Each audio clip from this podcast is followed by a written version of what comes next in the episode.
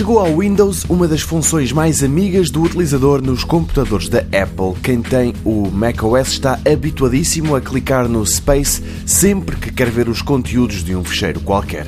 E funciona com quase tudo: fotos, filmes, documentos de texto, PDFs e por aí fora. É uma espécie de canivete suíço com mil e uma funções. Não permite fazer nada para além de ver o conteúdo desse documento, mas a velocidade com que o permite fazer bate tudo. A função chama-se Quick View e o tempo que se ganha é aquele que demora a abrir a aplicação que lê PDFs ou a das fotos ou abrir o explorador para encontrar um outro documento de texto, por exemplo.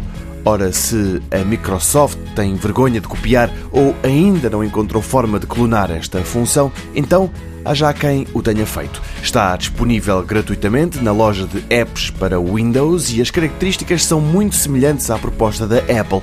Usando as setas para cima e para baixo, escolhe-se o fecheiro seguinte, o rato permite fazer zoom sobre imagens ou PDFs, o Enter abre o documento na app original e o Escape fecha a função. E até o nome é parecido. A Apple chama a sua ferramenta Quick Look, com um espaço entre as duas palavras. Esta chama-se Quick Look mas sem o tal espaço.